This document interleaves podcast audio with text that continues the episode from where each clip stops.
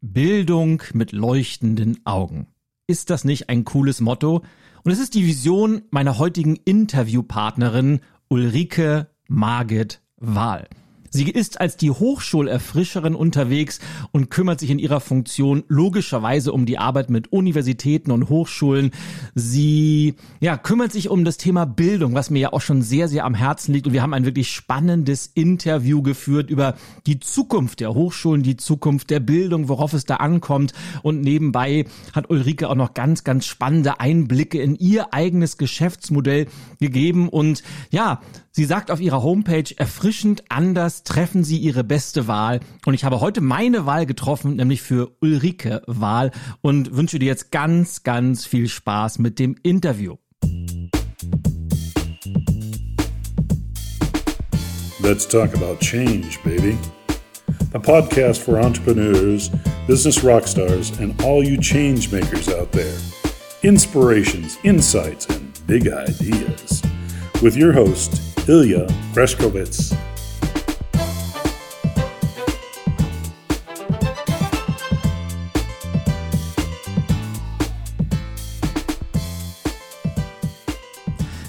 Ulrike, herzlichen Dank, dass du heute bei mir zu Gast bist. Schön, dass du da bist. Ganz herzlichen Dank für die Einladung. Ich freue mich auch. Ich freue mich riesig, denn zum einen finde ich deinen offiziellen Titel mega cool, die Hochschulerfrischerin, da kommen wir gleich zu. Und natürlich dein, dein Themengebiet Bildung, ja, liegt mir auch sehr am Herzen. Also zum, zum einen habe ich ja selber zwei Kinder im Bildungsalter, habe in den letzten Wochen viele Interviews rund um das Thema Bildung gemacht, halt auch immer mehr Vorträge in Bildungsunternehmen. Und ich habe auf deiner Webseite einen Satz gelesen, den finde ich mega toll. Du hast nämlich geschrieben, was wäre, wenn Bildung und leuchtende Augen immer zusammengehören? Und da bietet sich für mich die Frage sofort als Einstieg an, warum ist denn das nicht jeden Tag so? Warum gehören Bildung und leuchtende Augen eben nicht zusammen, sondern umgekehrt? Ja, ja, da steigst du natürlich gleich mit einer ganz, ganz großen ähm, Frage auch so ein. Ich kann dir die Frage nicht beantworten, äh, warum das nicht jeden Tag zusammengehört. Ähm, ich würde es vielleicht insofern etwas, etwas als Bogen schlagen für mich war das die größte Motivation, ähm, irgendwann die Seiten zu wechseln, weil ich davon überzeugt bin, dass eben genau beides zusammengehört. Und weil ich ähm, auf Hochschulen, wir kommen ja vielleicht nachher auch dann noch etwas mhm. in die Tiefe auch rein, aus der Kultur komme ich ja so, weil mich das immer so irritiert hat, dass das ja eigentlich, es ist ein total spannendes Themenfeld, ähm, es ist das Kostbarste, was wir haben, sprich Menschen, die wir begleiten können, dass sie lernen können, dass sie sich bilden können. Und warum das nicht, ich übertreibe jetzt etwas ähm, bewusst, auch warum das nicht jeden Tag 24-7 ähm, total viel Spaß macht und die Augen leuchten. Das hat mich irritiert. Ja, und da mache ich vielleicht erstmal einen Punkt an der Stelle. Mhm. Ja, ja das, wir, wir kommen mit Sicherheit nochmal auf dieses Thema dazu. Aber kommen wir mal zu deinem Titel, die Hochschulerfrischerin. Das ist erstmal ein, ein sehr, sehr cool klingender Titel. Vielleicht kannst du nochmal für meine Hörerinnen und Hörer mal etwas genauer erklären, was verbirgt sich denn dahinter? Was ist so deine tägliche Arbeit, die du machst? Mhm. Ja, total gerne. Ähm Sorry, ich muss gerade hier mal einen, einen, einen Knopf ausmachen, ja. dass diese Nebengeräusche nicht sind. So, sorry dafür. Alles gut. Ähm, zurück zu deiner Frage, die Hochschulerfrischerin. Ja, ähm, ich war zehn Jahre lang in drei verschiedenen Hochschulen angestellt, habe dort ähm, Akkreditierungsprojekte, aber auch große Hochschulparkprojekte, damals mit der BASF unter anderem geleitet und war also in dieser, komme also aus dieser Hochschulkultur als Angestellte damals noch und ähm, so in dieser, in dieser Tätigkeit als solcher kam eben genau diese Frage immer wieder auf. Es gibt aus meiner Sicht also keinen anderen Arbeitsplatz, der jedes halbe Jahr so viel Nachwuchs quasi bekommt, entweder über Studierende oder über Nachwuchsforschende oder eben auch über Neuberufene, also wo regelmäßig immer wieder so frischer Wind, ähm, neue Blickrichtungen und so weiter auch so mit reinkommen und trotzdem aber eben auch in dieser Kombination mit tradiertem, erfahrenen Wissen ähm, zusammenkommen und aber dann eben auch noch diese dieses riesige Spielfeld haben aus einmal lehren, aber eben auch forschen, aber auch diesen großen Spielraum, wo so viel ausprobiert werden kann, anders als in Wirtschaftsunternehmen, die durchaus auch probieren können, aber die ja immer diesen, diesen Zwang, sage ich mal, auch ähm, wirtschaftlich agieren zu müssen, so formuliere ich es jetzt mal an der Stelle, mhm. ähm, auch wenn man das natürlich unterschiedlich betrachten kann, ähm, aber dass es an sich so ein genialer Arbeits- und Lernort ist, und dass aber doch, egal in welche Hierarchieebene ich schaue, also ob das Studierende sind, Angestellte oder Hochschulleitungen ähm, etc., dass eben doch äh, so eine gewisse Erschöpfung sich breit gemacht hat und so dieses Leuchten der Augen, das ist ja auch so ein Markenzeichen, wofür ich auch so mitstehe, ähm, dass das doch nicht immer so spürbar ist, wie es vielleicht auch so spürbar sein könnte. Und da ist irgendwann so, sagte nach dem, naja, es war so, ich denke mal so das neunte Jahr etwa, ähm, kam so die Idee auf, naja, was mache ich jetzt? Bleibe ich jetzt in dieser Hochschulwelt in der Angestelltenrolle oder wechsle ich die Seiten, wo ich deutlich mehr wirken kann? Und da ist bei einem Mensaessen mit einem Professor saßen wir zusammen, ähm, habe ich so meine Ideen da so mit vorgestellt, wie ich mir das vorstellen könnte, auch so ein, ähm, als Selbstständige mich eben da auf die eigenen Füße zu stellen. Da ist die Idee der Hochschulerfrischerin ähm, geboren worden und wie es häufig so ist, anfangs erst, na ja, kann man doch nicht machen, das Wort gibt's doch nicht, aber das hat mich damals eher so beflügelt und dieses Wort ist so hängen geblieben, weil dieser frische Wind, den ja in den Hochschulen, den wir ja brauchen und aber auch dieser frische Wind, der ja auch einfach Spaß machen soll, das ist im Prinzip das, in Kurzform das, wofür der Name auch so mitsteht und wofür ich eben auch mit diesem Namen einfach dann als Person auch mitstehe. Mhm. Kann ich denn aus dem Wort Erfrischerin, das hast du ja wahrscheinlich nicht ohne Grund auch gewählt und ich finde es auch immer mega cool, wenn man ein, ein Wort kreiert, das es noch nicht gibt, was, was gibt's Besseres. Kann man daraus aber schließen aus deiner Sicht, dass die Hochschulen aktuell tendenziell dann doch eher verstaubt sind? Dass sie dringend äh, frischen Wind brauchen? Mhm. Ich, ich, ich würde es nicht ganz pauschal so sagen. Also vom Gefühl her haben sie jene Hochschulen, die es schon jahrhundertelang gibt, die haben es tendenziell schwerer. Ähm, wenn ich da auch zum Beispiel an die Uni Heidelberg denke, und da passiert auch ganz viel Frisches. Also ähm, da äh, ich wähle aber diese Hochschule einfach als, als Beispiel auch aus, weil sie Jahrzehnte oder Jahrhunderte lang, kann man fast sagen, kannte sie nur Wachstum. Also so dieses Gefühl, dass eben auch Studierendenzahlen auch vielleicht stagnieren oder dass wir auch mit schwankenden Zahlen zu kämpfen haben, wie es vielleicht Hochschulen haben, die im Schwarzwald, JWD oder ganz oben in Friesland vielleicht angesiedelt sind, die kennen das nicht anders. Also die wussten schon, die kennen das eigentlich seit ihrer Gründung, dass sie immer deutlich mehr dafür tun mussten, um passende Studierende, passende Unternehmen auch ähm, dafür sich begeistern zu können.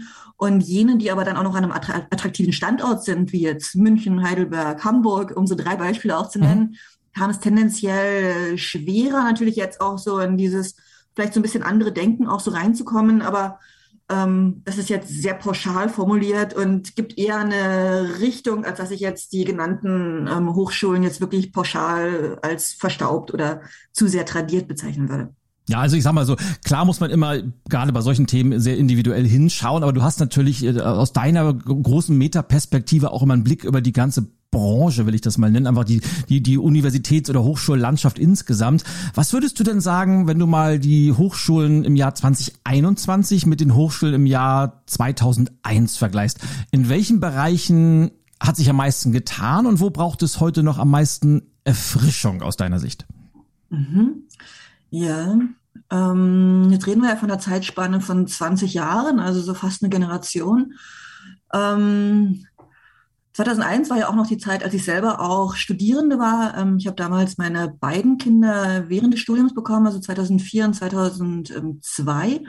Da gab es, also wenn ich es mit ganz, pragmatischen Beispielen auch starte, es gab weder Ansprechpartner für Studieren mit Kind, noch gab es in irgendeiner Form ähm, eine Struktur oder auch wenn ich zurückdenke, ich habe damals ähm, BWL, Anglistik, Germanistik und politische Wissenschaften studiert und ich wollte total gerne ähm, nach Finnland gehen. Mich hat dieses Land einfach interessiert. Und es gab keine Möglichkeit innerhalb der Universität Mannheim ein Austauschprogramm so hinzubekommen, dass ich nach Finnland gehen kann, weil ich einfach in der Fakultät Anglistik war. Und dann gab es eben nur ich weiß gar nicht, eine Handvoll oder zehn und Partneruniversitäten. Und in dem Rahmen hätte man das tun können, aber dieses Übergreifende, das, was eben dann kurze Zeit später ja durch die Bologna-Reform reinkam, diese Vielfalt auch, dieses modulare Denken auch, dieses deutlich mehr über den Tellerrand denkende, da hat sich, glaube ich, wahnsinnig viel getan und auch sehr vieles zum Guten entwickelt.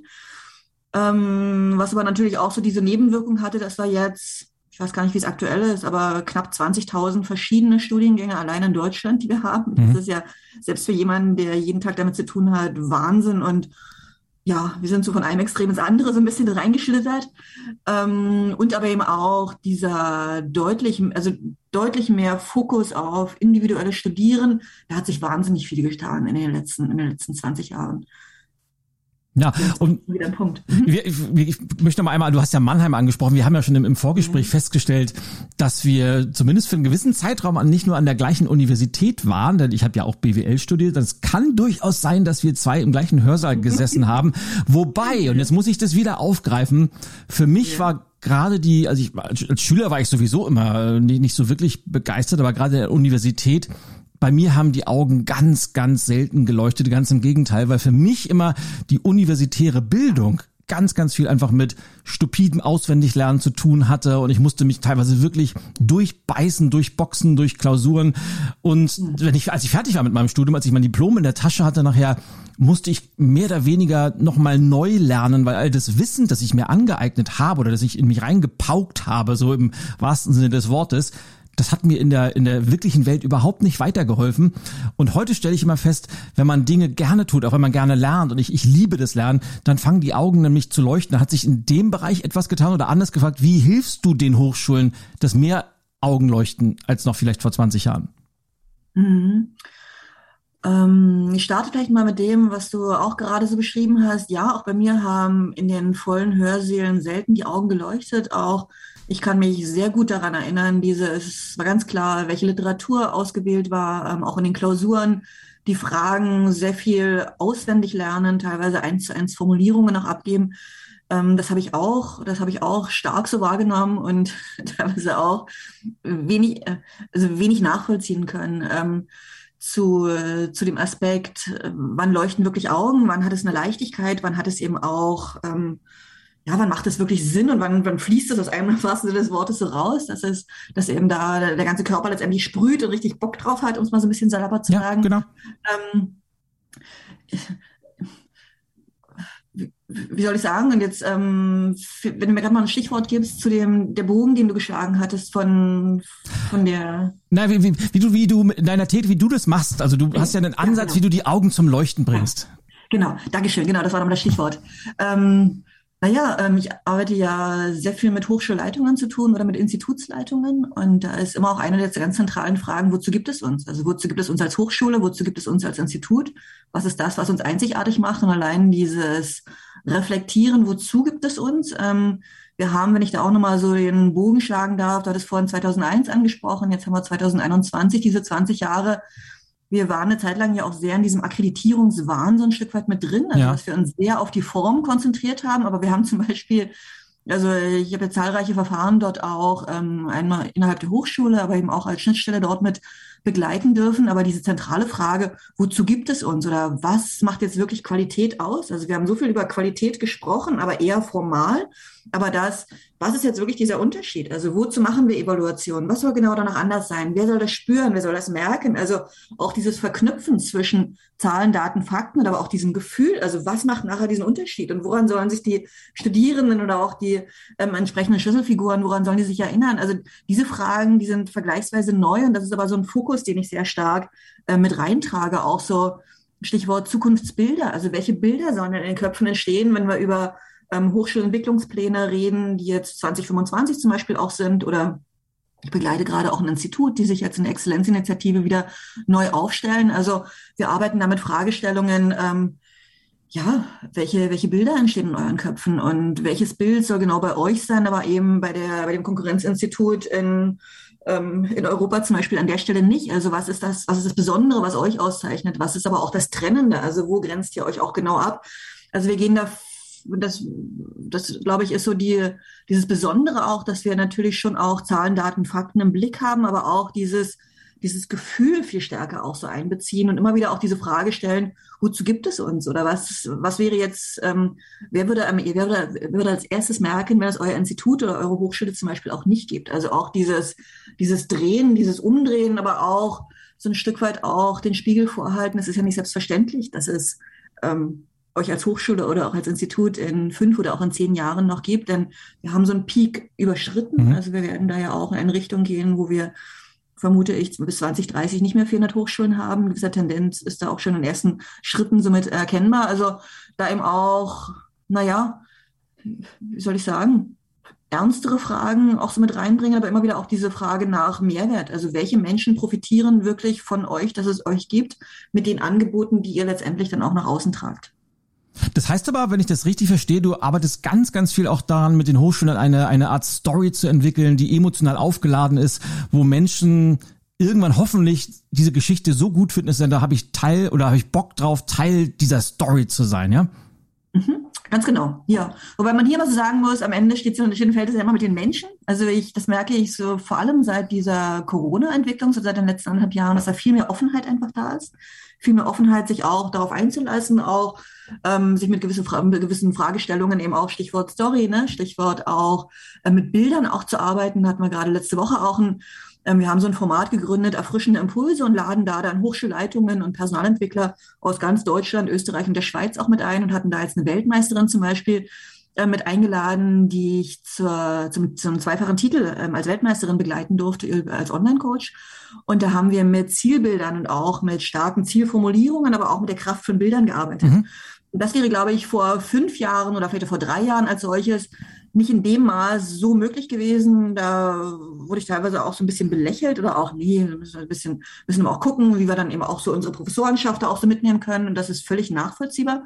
Aber da habe ich das Gefühl, da ist viel mehr Offenheit jetzt auch da und auch viel mehr Mut, mal so rechts und links zu schauen und eben auch mal etwas ausprobieren, zum Beispiel eben auch die Kraft von Bildern ganz konkret auch nutzen zu können.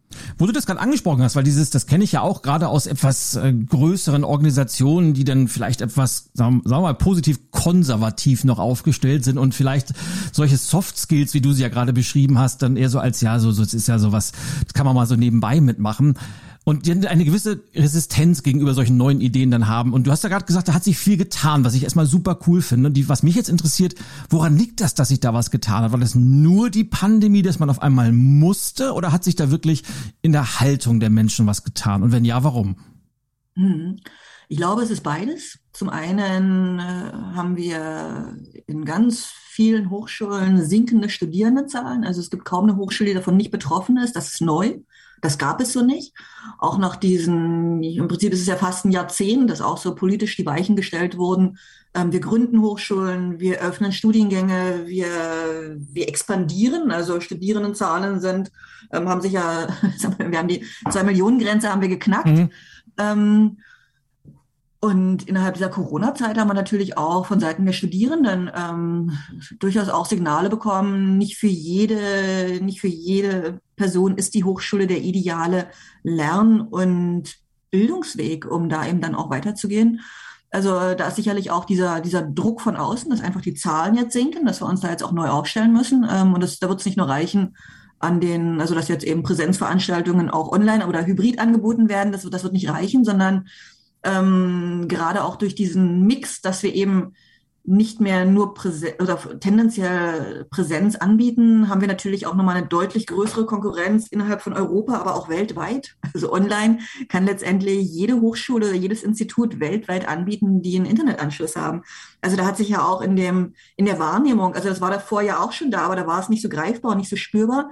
Und jetzt ist es aber spürbar und es betrifft nicht nur Einzelpersonen oder einzelne Studiengänge, sondern es betrifft schon auch eine kritische Menge. Und ich glaube, ähm, dadurch, dass es eben viele Menschen innerhalb der Hochschul-Community betrifft, ist natürlich da auch nochmal eine ganz andere Offenheit ähm, aus dem Mix aus, der Druck ist da, ich muss so ein Stück weit, aber andersrum auch, ist ja auch eine Gelegenheit, jetzt das so genial gestalten zu können, dass es vielleicht danach noch ein Tick besser ist, als es vielleicht davor war. Ja, ich will, will das mal aufgreifen, weil ich das ein, ein ich will gleich mal auf ein, ein wichtiges Thema hinzukommen, aber ich habe auch auf deiner Webseite gesehen, dass du sehr viel mit Lernvideos arbeitest. Und das bringt mich natürlich, du hast es gerade auch angesprochen, äh, im Laufe der Pandemie, virtuelle Vorlesungen, hybride Veranstaltungen, nicht immer alles Präsenz. Das mit den Lernvideos, ist das auch in der Pandemie bei dir entstanden? Hast du das vorher schon gemacht? Nein, habe ich nicht. Ähm ich kann mich, und der Impuls kam tatsächlich aus der, aus der Hochschule, aus der TU in Darmstadt. Ähm, und es war April 2020, also relativ frisch, nachdem so die ersten Tendenzen in Richtung Corona sich auch abgezeichnet haben. Und da kam so die Frage an mich, vorher habe ich ja vor allem Live-Workshops gegeben, so wie es ja viele andere Trainerinnen und Trainer auch in, auch in Hochschulen mitgetan haben. Und das ging ja dann schlagartig nicht. Und dann war so die Frage, da habe ich dann auch irgendwas Fertiges im Petto. Und damals musste ich die Frage verneinen. Und das hat mich aber nicht losgelassen, weil in der Phase waren ja viel so, naja, diese virtuellen ähm, Veranstaltungen, die man dann über Zoom und WebEx und wie sie alle heißen, ähm, mit angeboten hat. Aber das ließ mich an, an der Stelle insofern auch nicht los, weil ich gemerkt habe, da ist ein Bedarf da und es ist natürlich auch eine Möglichkeit, nochmal ganz anders skalieren zu können. Also dass wir wirklich ganze Organisationen, also ganze Hochschulorganisationen sehr schnell fit machen können, zum Beispiel rund um ähm, erfolgreiches Projektmanagement, denn der Projektanteil hat ja in Hochschulen wahnsinnig stark zugenommen. Es gibt ja kaum noch Personen, die davon nicht betroffen sind. Mhm. Und so ist die Idee entstanden und dann war es, also es war April 2020, im September 2020 war ich in Berlin an einem Studio, habe dort eine Woche, haben wir dort ähm, professionelles Material erstellt. Und dann war ich total überrascht, wie lange es braucht, bis ein fertiges Lernvideo mit allem, was dazu gehört, wirklich fertig ist. Also, dass man im Schnitt einen Tag, wenn man am Tag eine, eine Minute professionell fertig bekommt, ist das viel. Und wir haben also bis, ja, bis Anfang März 2021 haben wir gebraucht, bis wir das Material so fertig hätten, hatten, dass es wirklich ähm, nutzbar ist. Und mittlerweile ja. läuft es in den ersten Hochschulen. Ja, Jetzt möchte ich, äh, hast du gerade eben im, in einem Nebensatz auch dieses das Thema Skalieren äh, aufgestellt oder gesagt und du hast ähm, auch, auch dieses Thema auch angeschnitten, dass du man jetzt als, als deutsche Hochschule natürlich mit internationalen Hochschulen in Konkurrenz im Wettbewerb ist dadurch. Jetzt mal eine, eine, eine Frage, ist dieses Modell Bildung zu vermitteln, indem man hunderte, wenn nicht tausende von Menschen in ein Gebäude holt. Dort wird live die Bildung, in, die sitzen da, einer Rede, die anderen hören zu und verbringen ihre Zeit dort und lernen so. Ist das noch zukunftsfähig? Ist das zeitgemäß? Oder wie, wie ist aus deiner Sicht die Hochschule der Zukunft? Wie müsste die aussehen, wenn du sie dir backen könntest? Natürlich eine ganz spannende Frage. Ähm, das ist jetzt eine ganz, das ist eine ganz subjektive Antwort und so habe ich die Frage auch verstanden, ja, natürlich. dass ich auch ganz subjektiv beantworten darf. Ähm, bin ein ganz großer Fan von Hochschulen, wenn es spannende Gebäude sind. Also wenn es, ähm, es gibt ja Hochschulen, die haben einen ganz tollen Campus, der architektonisch eine Geschichte hat, der also auch so als Campus einfach ein Erlebnis ist, dort drüber zu gehen. Ob ich da an die Uni in Potsdam denke, ähm, wo es zum Beispiel auch ein Rechtsgebäude gibt, wo also mittlerweile eine juristische Fakultät gibt, ähm, wo also auch im Zweiten Weltkrieg ähm, Propagandareden gehalten wurden, wo aber dann die Räumlichkeiten so genutzt werden, dass wir also jetzt mit demokratischen Werten auch für die Justiz wieder einstehen können. Oder in Rheinland-Pfalz gibt es ähm, Hochschulen, das sind so alte Kasernengebäude, die dann so fächerartig dort aufgebaut sind. Also worauf ich hinaus will, ähm, Orte, die so eine Geschichte haben und wo es dann der Hochschule vielleicht auch gelingt, diese Geschichte so mit aufzugreifen und dafür sich auch einmalig zu machen, dass es wirklich auch mit allen Sinnen erlebbar ist, an diesen Ort einmal zu kommen. Also der Ort ist das eine. Und dann aber auch, ähm, es gibt ja, Menschen sind ja ganz unterschiedlich. Also es gibt ganz geniale Professorinnen und Professoren, die so gute Rhetoriker auch sind. Und das eine hat mit dem anderen ja erstmal nichts zu tun. Also jemand, der fachlich exzellent ist, ist äh, noch lange nicht rhetorisch exzellent und auch noch lange nicht zwingend didaktisch exzellent. Mhm. Aber ich glaube, wenn ähm, aber, aber diesen Mix gibt es an Hochschulen, aber eben nicht für alle gleichermaßen. Und ich glaube, wenn wir da so ein bisschen mutiger auch wären, dass wir einfach schauen, was sind so die Personen? Und ich denke, du kommst auch aus der, hast auch, hast auch die Hochschule von innen als solche miterlebt. Und ich denke, wenn wir so zurückblicken, können wir uns einfach an Lehrende erinnern, die haben sich eingeprägt, aber nicht zwingend nur des Faches wegen, sondern einfach als Persönlichkeit, weil es ein Genuss war, dort reinzugehen, weil es total spannend war, ihnen lauschen zu dürfen. Und dann ist manchmal, sind dann manchmal 90 Minuten so schnell vergangen, dass man dachte, Mensch, jetzt ist echt schon vorbei, ich könnte aber noch eine Zugabe vertragen. Also, ähm, worauf ich hinaus will, ist, wenn wir da einfach mutiger werden, zu schauen, was sind, also welche Persönlichkeiten haben diesen Mix, dass sie wirklich so, so auch ziehen können, dass es Sinn macht, live, also diese Reisezeit auf sich zu nehmen oder vielleicht auch an diesen Ort hinzugehen mit den Kosten, die eben damit verbunden sind, Stichwort ähm, Wohnungen, Infrastruktur, was ich ja dann auch verordnet brauche ähm, und aber das Ganze auch in der Kombination zwischen, ich komme gerade aus einem ähm, aus einem Workshop, wo wir ähm, für die Hochschule Mannheim, dort arbeite ich mit den Wirtschaftsingenieuren noch eng zusammen, wo wir gerade jetzt so Zweit- und Drittsemester hatten, deren Feedback wir ganz bewusst auch in einem, ähm, in einem Workshop oder in einem, in einem Seminar dort auch mit abgefragt haben. Und da war ganz deutlich eben auch dieser Wunsch nach, wir wollen nicht immer zwingend nur vor Ort sein, weil es gibt Veranstaltungen, die sind genauso gut virtuell übertragbar, auch dass ich zu Hause am Rechner sitze und kann diese Videos eben streamen, kann die auf mich wirken lassen. Und es gibt andere Veranstaltungen, wo ich einfach sehr, sehr viel auswendig lernen muss. Da ist es total hilfreich, dass es aufgezeichnet ist und ich kann mir das im Nachgang nochmal anhören. Oder es gibt Veranstaltungen, wie wenn ich jetzt an Statistik denke oder auch an, an, an Einführungsveranstaltungen rund um Mathematik, da auch professionell gemachte Lernvideos einfach zu erstellen und die dann auch skaliert zu nutzen, warum nicht auch innerhalb von Bundesländern oder auch innerhalb von, äh, von, von, ähm, von Deutschland. ich glaube, da sollten Hochschulen also durchaus auch mutiger werden, denn der freie Markt ist dort sehr, sehr mutig. Also wenn ich da nur an YouTube und mhm. verschiedene andere Lernplattformen auch denke, was da an Material auch so mit rausge rausgebracht wird. Ähm, und dann, jetzt schlage ich nochmal den Bogen auch so zur geniale Orte, also die Kraft von Räumen wirklich auch bewusst zu nutzen, ähm, sodass Studierenden dann auch spüren, es macht Sinn, vor Ort hinzugehen. Ich habe dann deutlich mehr Zeit, auch in kleinen Gruppen an, ähm, an echten Projekten auch arbeiten zu können. Ich habe vielleicht auch mehr Zeit für, ähm, für Sprechstunden, für ganz gezielte Fragen auch mit den Lehrenden vor Ort, so dass ich also auch diese Talente von den Lehrenden und Forschenden vor Ort deutlich mehr individuell nutzen kann.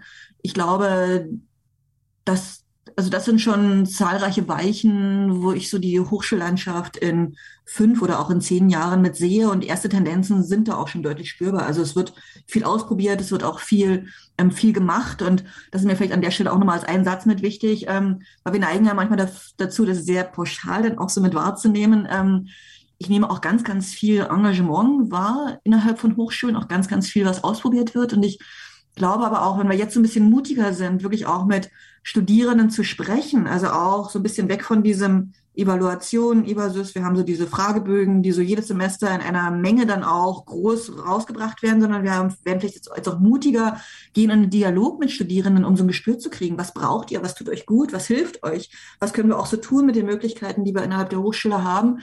Ähm, und vielleicht brauchen wir irgendwann auch diese starren Akkreditierungen nicht, denn die werden teilweise als Hürde wahrgenommen, weil wir da eben dann auch in diesen Rhythmen drin sind und zum Beispiel auch in diesen, Mod in diesen Modulbeschreibungen manchmal sehr, sehr festgezurrt sind, wo wir vielleicht dann auch gar nicht diesen Spielraum haben, den wir uns so wünschen würden. Also da würde ich noch einen Wunsch mit dazu ähm, reinbringen kann.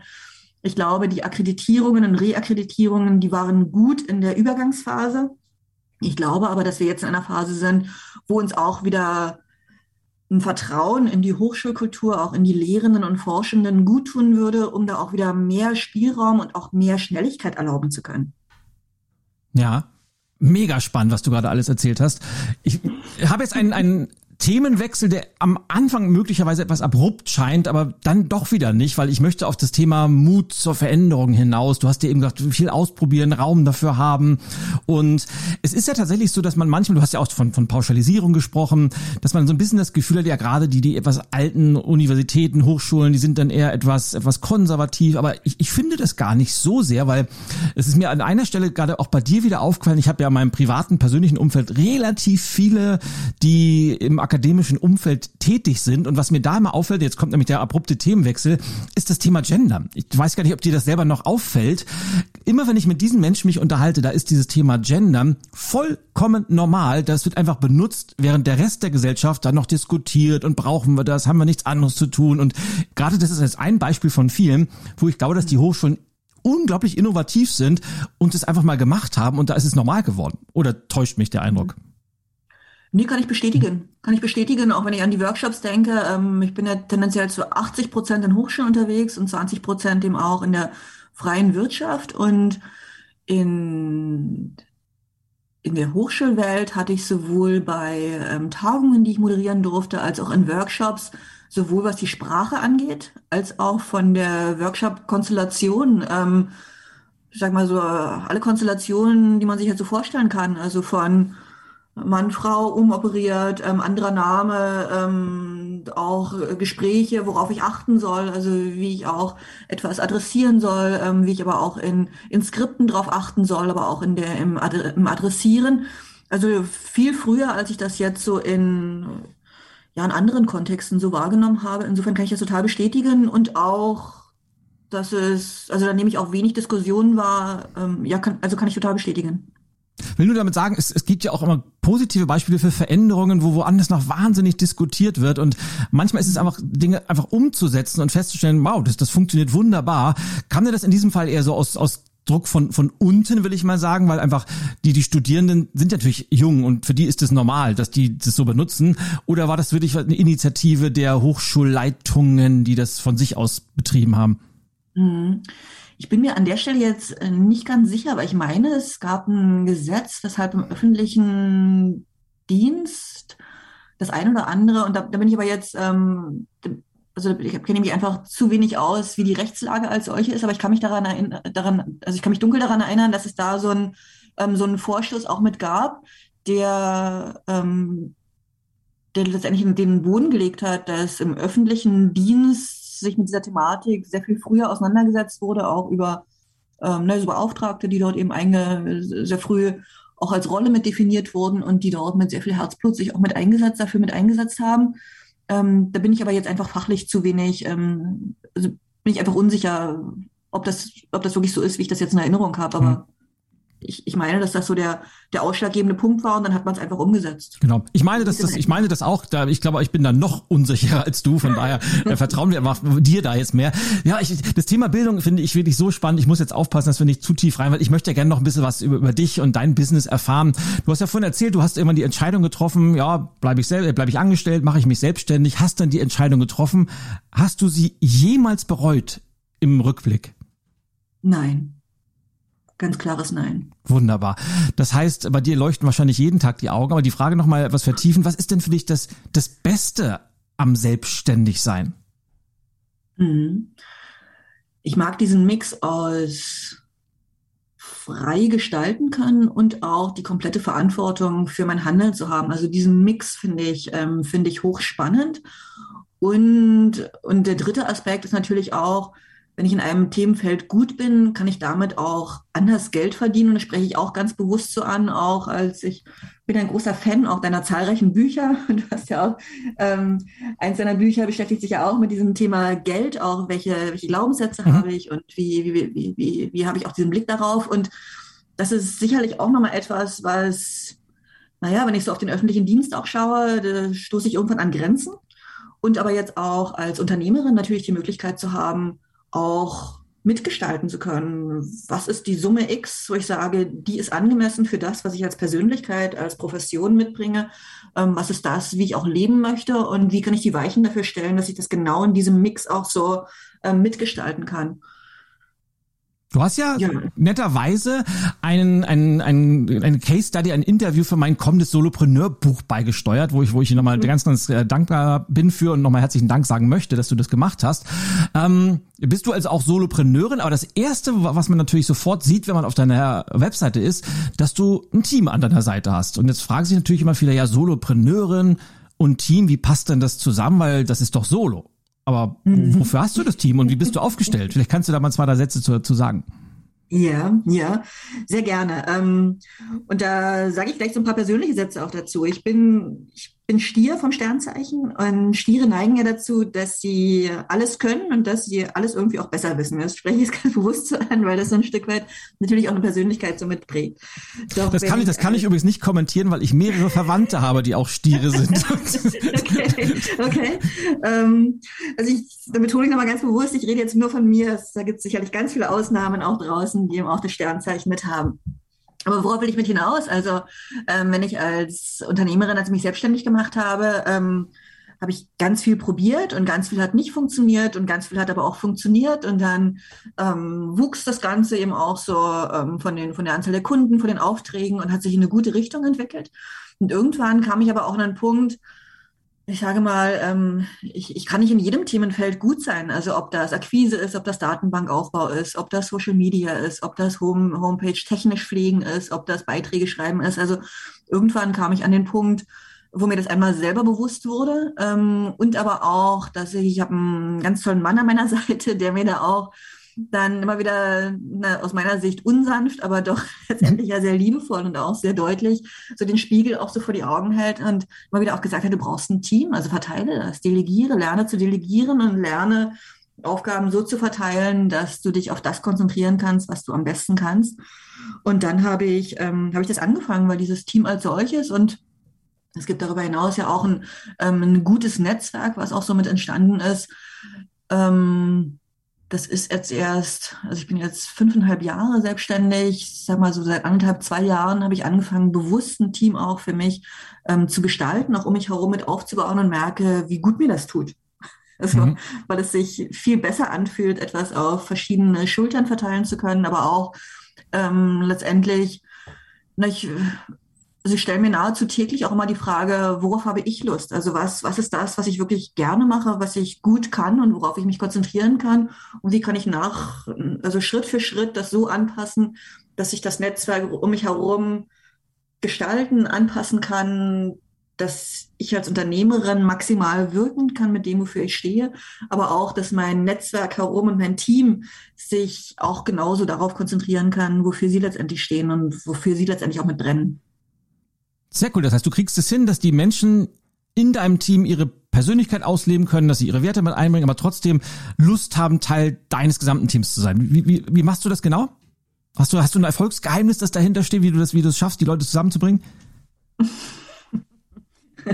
ähm, gute Frage. Ich sag mal, von, von deinem Mann mal abgesehen vielleicht. Wie bitte? Von deinem Mann vielleicht mal abgesehen. Ach so, ja. Ähm, ich glaube, es ist so ein Mix aus. Also zum einen ist es so, ich habe probiert, wie es anfühlt, wenn ich Menschen anstelle. Mhm. Also so im klassischen Angestelltenverhältnis, das funktioniert für mich nicht und andersrum auch nicht. Ähm, das, das, das sind so viele Rahmenbedingungen auch, ähm, die mir einfach gar, nicht, gar keinen Spaß machen und die ich eben auch nicht verstehe, kriege ich ständig Brief von irgendwelchen, ähm, wie auch immer, will ich jetzt gar nicht groß ausbauen, aber ähm, viel zu viele Zwänge, die, die, die einfach nicht zu mir passen. Mhm. Und ich habe, also das Netzwerk, was ich jetzt habe, das sind alles auch Unternehmerinnen, Unternehmer in unterschiedlichen Konstellationen. Und dieser Mix, also dass das Menschen sind, die auch unternehmerisch denken, dass, dass es auch Menschen sind, die, ähm, die zumindest von dieser Grundart her, also was kann ich, wofür, wofür werde ich entlohnt, ähm, wo ist die Schnittmenge, wo wir zusammenarbeiten und wir zusammenwirken können. Ich glaube, das ist letztendlich das Geheimnis und auch, wie können wir regelmäßig zusammenarbeiten, dass wir zusammen einfach auch Geld verdienen können. Das spreche ich jetzt auch ganz offen an, weil auch das gehört dazu. Also das, ähm, das war ja, dass dann alle Beteiligten auch davon leben können und dass wir zusammen besser davon leben können, als wenn das jetzt jeder und jeder für sich ganz alleine machen würde. Und natürlich, und das darf man nicht außer Acht lassen, äh, wir machen das ja immer für Menschen. Also dieser, dass der Mehrwert für ja. die Menschen auch ersichtlich ist, dass das Ergebnis, ob das ein Lernvideo ist, ob das eine Tagung ist, die wir gemeinsam moderieren, ob das ähm, das Veranstaltungen sind, die einfach über, über eine gute, gute Datenbank da auch viel ähm, adressatengerechter auch mit ähm, Angeboten und stattfinden können. Also dass, dass das Ergebnis am Ende besser ist, als wenn wir es alleine gemacht hätten. Und das ist doch eigentlich das Tollste, was es gibt. Dinge zu tun, die man gerne tut, oder um in deiner Sprache zu bleiben, wo die Augen leuchten, die Nutzen für deine Kunden schaffen und dafür verdient man auch noch Geld. Das ist doch irgendwie das, das schöner Beruf. Also ich kann das immer nur wieder unterstreichen. Du hast es gerade so toll zusammengefasst. Ich möchte dir eine letzte Frage stellen, liebe Ulrike, bevor wir gleich zur, zur Abschlussrunde kommen. Denn äh, wenn, ich glaube, wir haben jetzt wieder viele Zuhörende gesagt, boah, klingt schon ganz cool, wie sie das erzählt hat und haben vielleicht schon so im Kopf auch gerne mal zu gründen, sich selbstständig zu machen. Welchen Tipp hättest du denn für angehende Gründerinnen und Gründer? Wenn es einen, einen einzigen gäbe. Wenn es einen einzigen Tipp Ja, ich weiß, dass es natürlich mehrere gibt, aber was wäre denn so dein wichtigster Tipp? Ja, ja. Ähm, der wichtigste Tipp. Ich glaube, sich selber, entweder schaue ich in den Spiegel oder ich höre ganz tief in mich rein, ob ich das Gefühl habe, ich habe das Unternehmergehen und ich habe da wirklich Bock drauf. Ähm, das, halt, das halte ich tatsächlich für das, für das Wichtigste. Und wenn ich diese Frage mit Ja beantworten kann, dann auch für, für eine gute Basis zu sorgen, dass ich das, was Unternehmerinnen und Unternehmer, sofern ich in Deutschland gründen will, was dazugehört, dass ich mir dessen auch bewusst bin. Mhm. Das muss ich trotzdem noch einmal nachhaken, weil ich das so spannend finde. Du hast das Unternehmergehen angesprochen. Gibt es sowas wie ein Unternehmergehen oder kann man da reinwachsen? Kann man das lernen, was man für eine erfolgreiche Selbstständigkeit braucht? Mhm. Ich habe irgendwo mal gelesen, dass 20 Prozent der durchschnittlichen Bevölkerung dieses Gen haben. Ähm, ob es tatsächlich noch ein Gen ist oder ob es ein Mindset ist, das, das kann ich nicht beantworten, aber ich glaube durchaus, also dass ich, dass ich einen gewissen Mix auch mit brauche und dazu gehört auch, und da denke ich gerade auch an einen, wir hatten jetzt am Wochenende ähm, ein Unternehmerpaar bei uns hier zu Hause und haben zusammen gekocht und hatten was auch unter anderem davon, wie fühlt es sich an, Unternehmer zu sein. Also wir Frauen waren die beiden, die eben ähm, Unternehmerinnen sind ähm, und die, unsere Männer sind jeweils in angestellter Rolle auch. Und ich glaube, ich, ich glaube, Teil dieses Unternehmergehens ist, also die, eine Idee zu haben, das haben, glaube ich, ganz viele. Also eine Idee, irgendwas zu tun. Aber es letztendlich auch zu machen, also bereit zu sein, mhm. etwas zu machen und auch bereit zu sein, im schlimmsten Fall alles zu verlieren. Ich glaube, diesen Mix braucht es. Und dann kann was richtig Geniales bei rauskommen.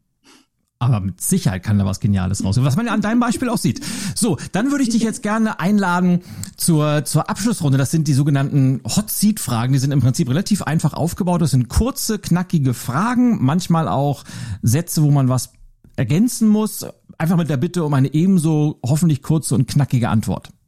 Mhm, okay. Ja, bist bereit? Ja. Dann fangen wir eigentlich mit meiner absoluten Lieblingsfrage an, äh, weil es einfach auch mein Lieblingsthema ist. Was sind denn deine wichtigsten Werte im Leben? Meine wichtigsten Werte sind Loyalität, Mut und Begeisterung. Und aus Begeisterung entstehen dann die leuchtenden Augen. So sieht's nämlich aus. So, damit habe ich mein erstes Geld verdient.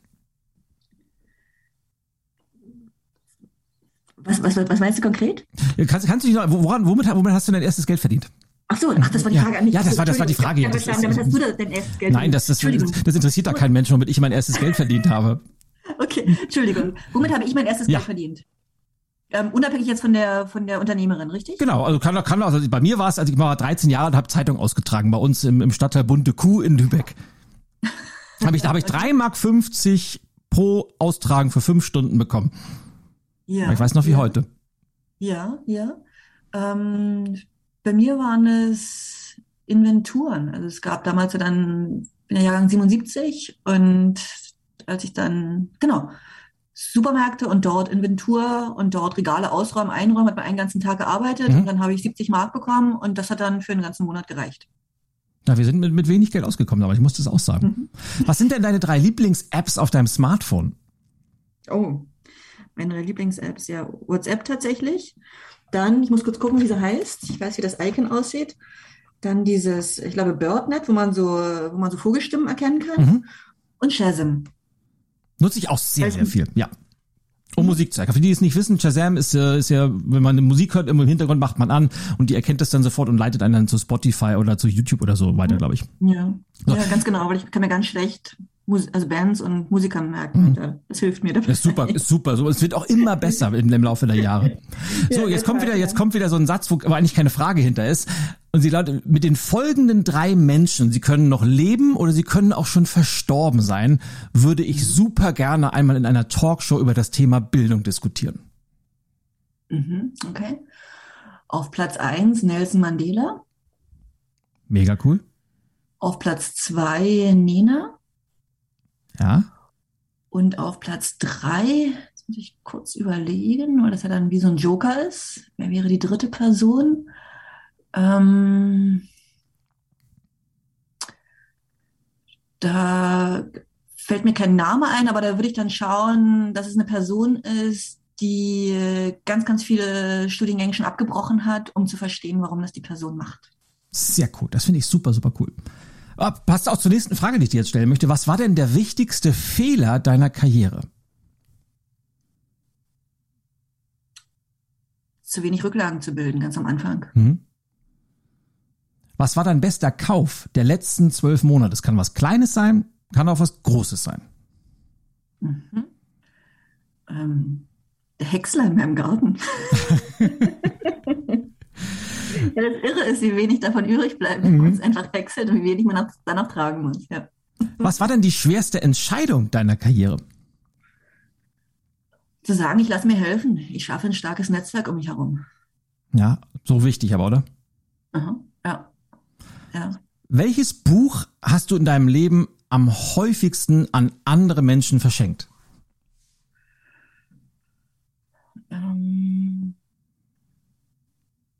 Lea Linster, die Biografie von ihr. Wow, das die schreibe ich mir gleich mal auf, weil das habe ich nicht gelesen. Ich bin ja auch immer auf der Suche nach spannenden Büchern und gerade Biografien liebe ich. Äh, Das habe ich mir gerade notiert. Vielen Dank dafür. Gerne. So, nächste Frage. Was war denn das beste Investment deines Lebens? Und das kann natürlich was Finanzielles sein. Das kann aber auch sein, dass du mal ein besonderes Seminar besucht hast oder mal ein halbes Jahr irgendwo nach Finnland gereist bist. Was auch immer. So das beste Investment deines Lebens. Mhm. Da würde ich tatsächlich gerne unter, unterscheiden in technisch, technisch in mein Surface, das und ähm, kopfmäßig. Ich habe einen Clown, ich war, habe hab ein Clown-Seminar besucht mhm. und davon habe ich unglaublich profitiert, weil diese beiden Extreme in mir in diesem Seminar hervorkamen. Sehr cool. Von welchem Beruf hast du denn als Kind immer geträumt? Ich wollte Lehrerin werden. Das ist, es fügt sich oftmals alles zusammen, oder? Ja, ja, so ein Stück weit. Ja. So, wir sind wir fast am Ende. Ich komme noch zu einem. Eine, eine sehr, sehr kluge Frau hat einmal gesagt, Bildung ist das wertvollste Gut in Deutschland. Nutzen wir die Zeit, bestehende Hochschulen fit für die Zukunft zu machen.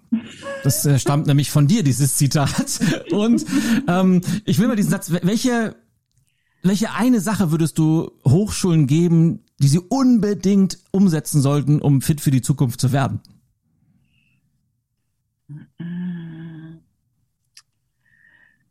Werdet mutiger im Mixen, im Mixen aus live, virtuell, aber auch wie etwas live vor Ort ähm, stattfindet und denkt an alle Sinne von Menschen.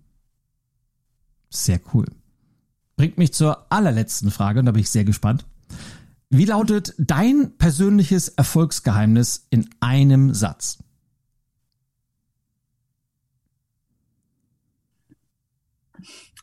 Komm nicht auf Scherben zum Stehen. Zitat von Andreas Burani. Habe ich ganz fest verankert in mir.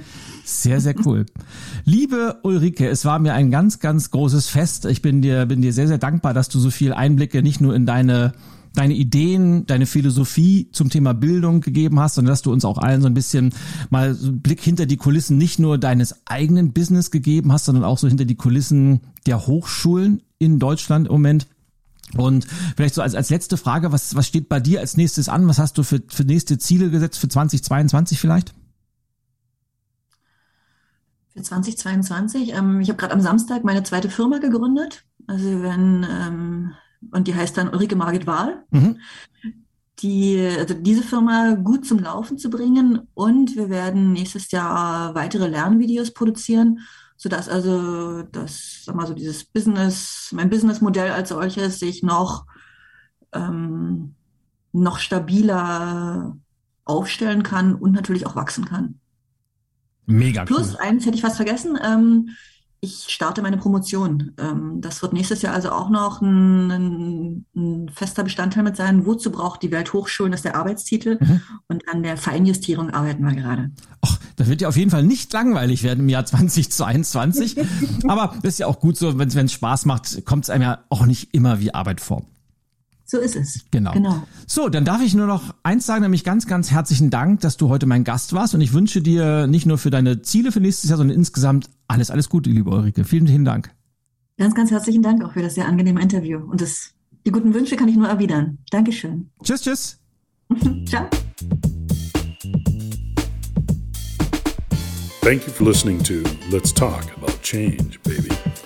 podcast for entrepreneurs, business rock stars, and all you change makers out there.